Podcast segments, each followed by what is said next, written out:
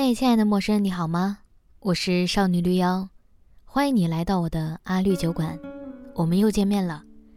收听这次节目前，我小小的提醒一下，我还有另外一个节目叫《大小乾坤》，会邀请各种神奇的朋友就某一话题聊聊天儿，也欢迎大家关注，谢谢大家了。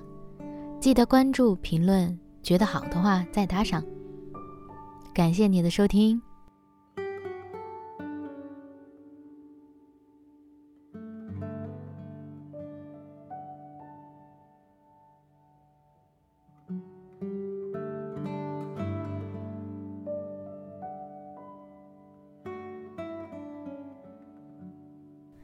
该如何描绘自己最近生活的心情呢？有几个词可以概括：复杂、割裂、伤感。复杂的是整个世界、整个环境。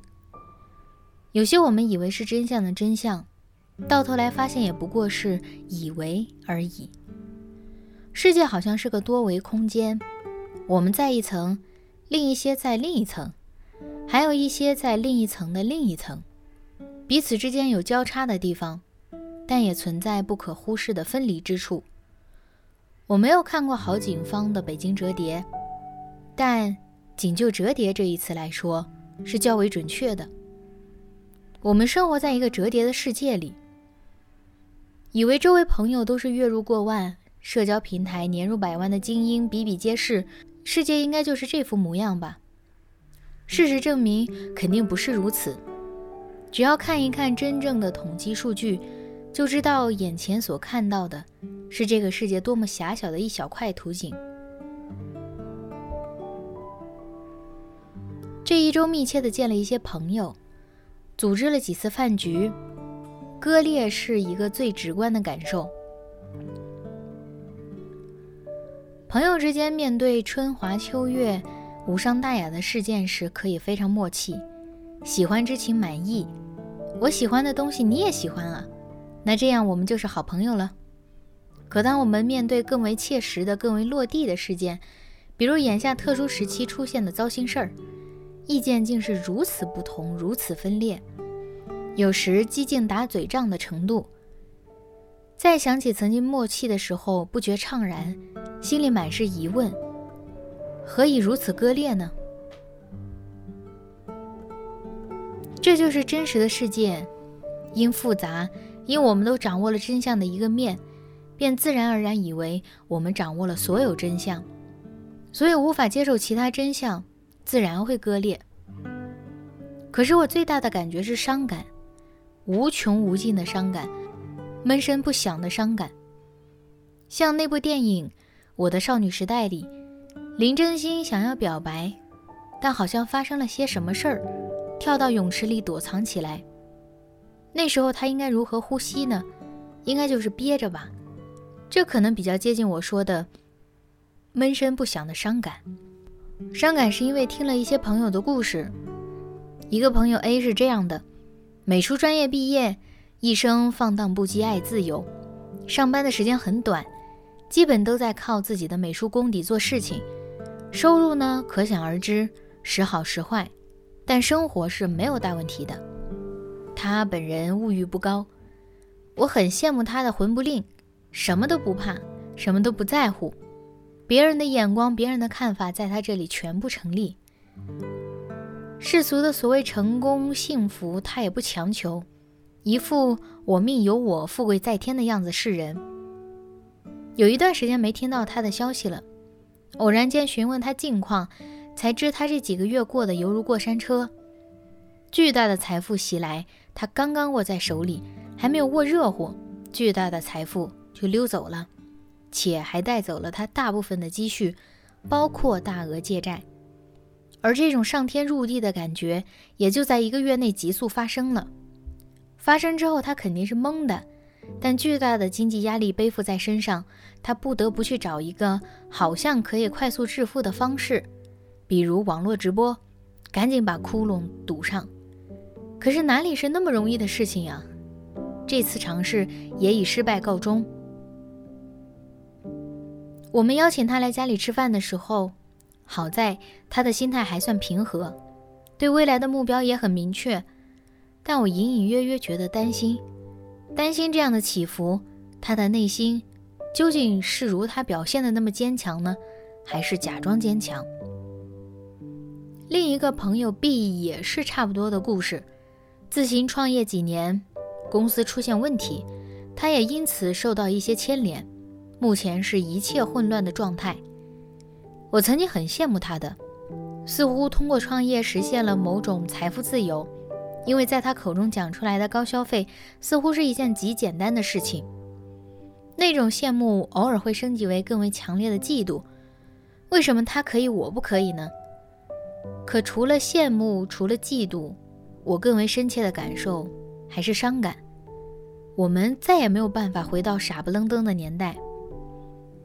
我与 B 没有办法再像多年前一样吃一顿饭，没地方逛了就跑去宜家，构想其中一间样板房是我的理想居所，另一间是他的。我们也没有办法在夜里喝了酒唱歌，像所有文艺青年一样分享音乐。聊那些音乐人令我们敬仰的过往，我也没有办法在恋情失败的时候找 B 出来谈心，坐在马路边发呆，太伤心了就借他肩膀靠一靠。他们经历过富裕的时刻，他们可能很难回归平淡，也不太想要回归平淡。可我仍然伤感。我们为什么要追求那么快的速度呢？我们为什么着急？我们为什么不能慢慢来呢？可能很多人要说了，不趁年轻的时候辛苦多赚钱，难道老了再辛苦吗？我们还不是为了生活？等等等等。停一停，想一下，我们为了生活，每日匆忙奔波劳碌，赚取那一份生活费，以求安稳度日。可我们恰恰在这中间忘了生活，生活本身。我当然也有过着急的时候，着急我什么时候才能不靠工作就自由生活，着急我什么时候才能飞黄腾达，着急我做的事情什么时候能产生意义和作用。所以我的内心总在炸毛，总在纠结：我怎么还没有赚到自由？我怎么依旧做着毫无意义的工作？我想要的生活怎么还是那么遥远？可生活是一场修行。他会慢慢用一件事情一件事情告诉我们一些道理，让我们有一日幡然醒悟，原来那些耳朵磨起茧子的话都是真的。比如欲速则不达，很多事情是急不来的。急着赚到换取人生自由的生活费，不先算一算到底需要多少，只是埋头想着快一点，快一点。到时候真的赚到了人生自由，也是享受不到的，因为我们根本不知道生活应该是怎么样的，而一味求快，也会速朽。别一眼盯着那些神话人物、传奇故事，就想着我们应该也可以。有些时候，也许就是机缘巧合，别人碰到了，我们没有碰到。碰不到能怎么办呢？那就一步步来呗。吃水果是没办法吃快的。你想想，《西游记》里几个徒弟吃了人参果，由于速度飞快，他们连人参果是什么味道都不知道。而我们今天也有太多这种食不知味的时刻了。我们吃饭那么快，真的知道青菜之间的味道其实差着千里吗？恋情是没有办法快进的。那些闪婚的人。也许人家真的是碰巧碰对了，也有碰巧碰不对的，不是吗？一段感情进展的过快，容易夭折。一个人是很复杂、很多面的。交往的意义在于我们彼此了解，给自己一个机会去观察对方与自己在情感中的感受。如果两个人都在感情中变成更美好的自己，那是可以再深入下去的。反之就是一个散呗。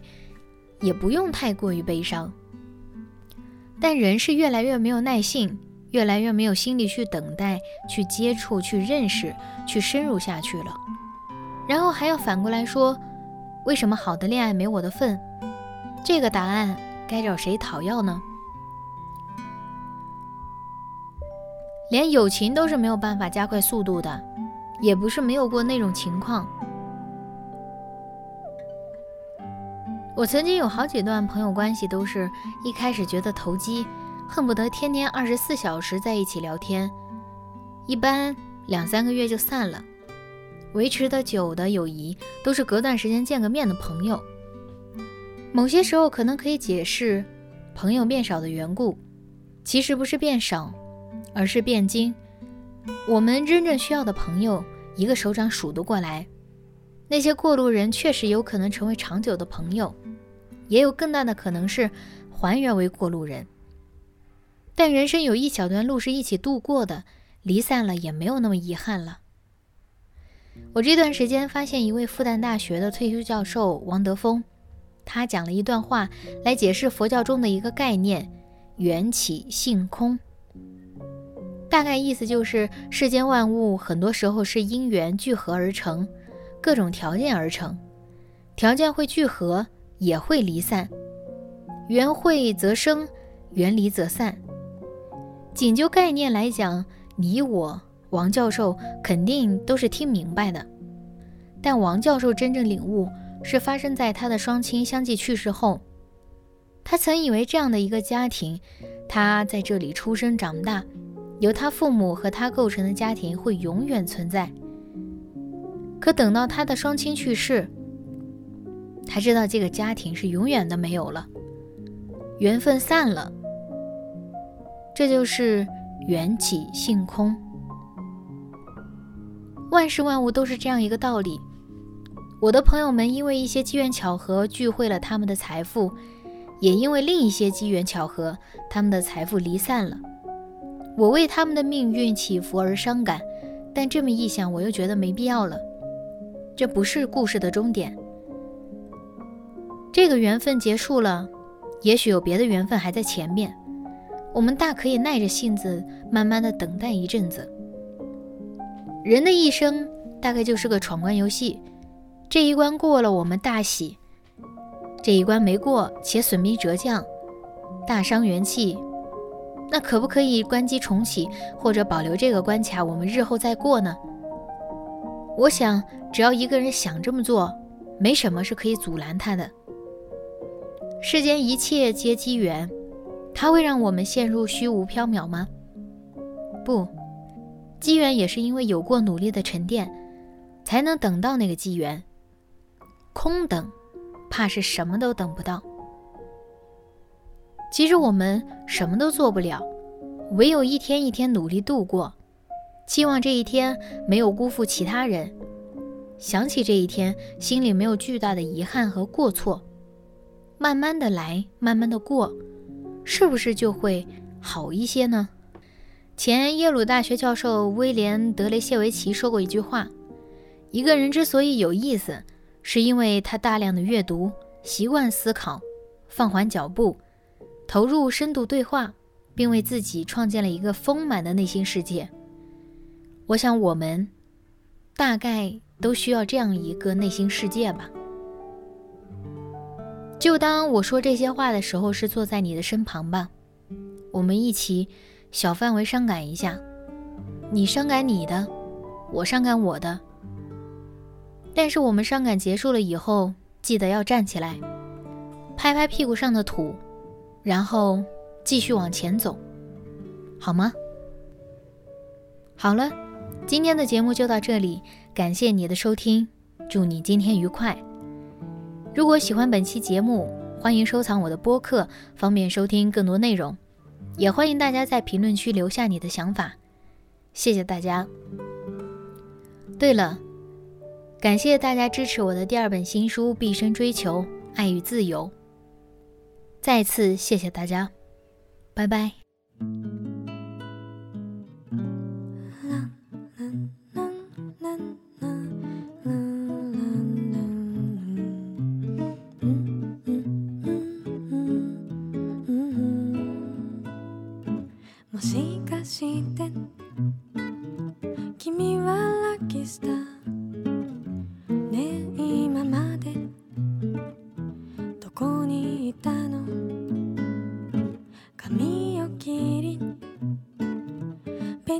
させば小鳥たちも幸せ。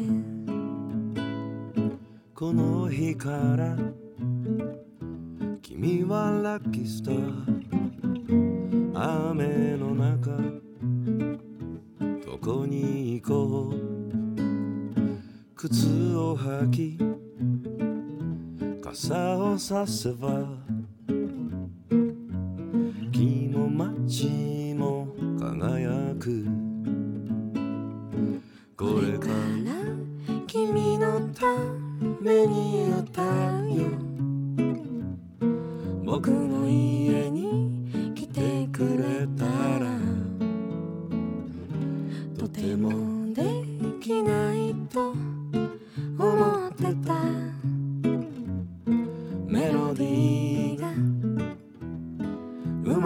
song.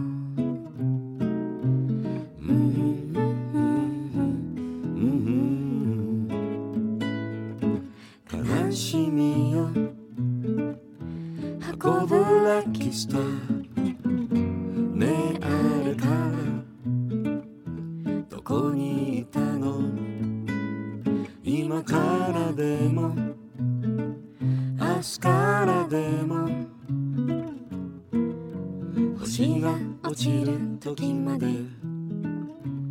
一緒に